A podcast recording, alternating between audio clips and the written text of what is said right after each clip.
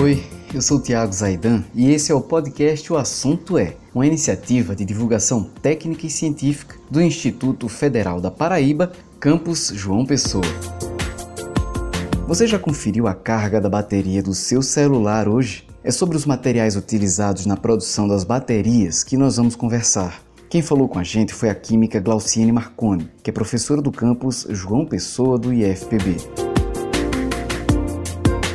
Com relação às baterias de íon lítio, é importante destacar que normalmente de 5 a 7% corresponde à massa de lítio, enquanto de 5 a 20% seria a massa de cobalto. Outros metais também fazem parte das baterias de íon lítio, como cobre, alumínio e manganês. O lítio ele não é encontrado livre na natureza, mas normalmente está associado a compostos de carbonato, hidróxido, brometo, cloreto, dentre outros sais. As principais reservas de extração de lítio estão situadas nos Estados Unidos, na Austrália, no Canadá, na África e no Chile principalmente com relação às reservas do deserto do Atacama. No Brasil, as reservas de extração de lítio se concentram principalmente em Minas Gerais. No entanto, elas não correspondem papel significativo na produção de lítio mundial.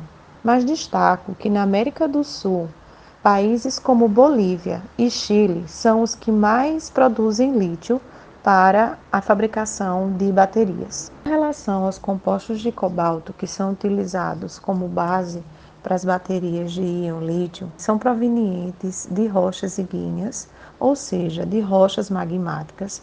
Esse cobalto ele está associado a vários outros metais, como níquel, cobre e prata. No Brasil, as reservas de cobalto estão principalmente localizadas no norte de Goiás e no sul do Pará. Os principais impactos causados devido à extração e o beneficiamento dos compostos de lítio e de cobalto para a produção de baterias e íon lítios estão relacionados principalmente às explosões e à geração de rejeitos durante este processo. Os impactos biológicos estão intrinsecamente relacionados com o desmatamento e a degradação ambiental na área de extração e beneficiamento.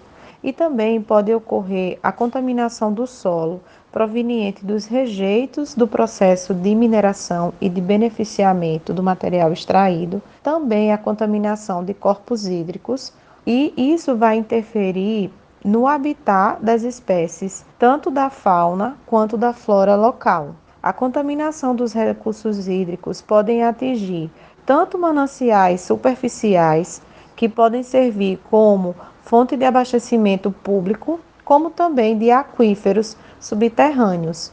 E isso interfere drasticamente na saúde da população. Pequenas quantidades de cobalto presentes na água potável, por exemplo, se forem concentrações maiores que 5 microgramas por litro, podem causar a longo prazo problemas relacionados ao sistema cardíaco e à glândula tireoide. Com relação à exposição ocupacional daqueles que trabalham na extração e no beneficiamento do lítio ou do cobalto, a principal via de acesso é através da inalação, seja do pó do lítio ou do cobalto e dos seus compostos. Dada a exposição crônica, ou seja, aquela que ocorre ao longo do tempo, no caso da exposição ao pó de lítio ou seus compostos, podem ocorrer edema pulmonar ou até distúrbios no sistema nervoso. A exposição de cobalto ou sais de cobalto podem levar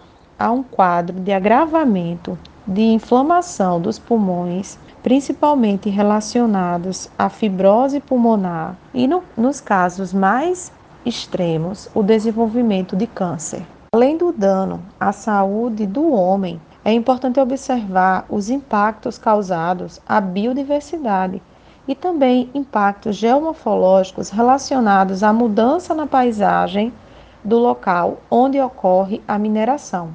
Além disso, a poluição sonora causada pelas explosões e os riscos de acidente também são uma, constante no processo de extração por mineração.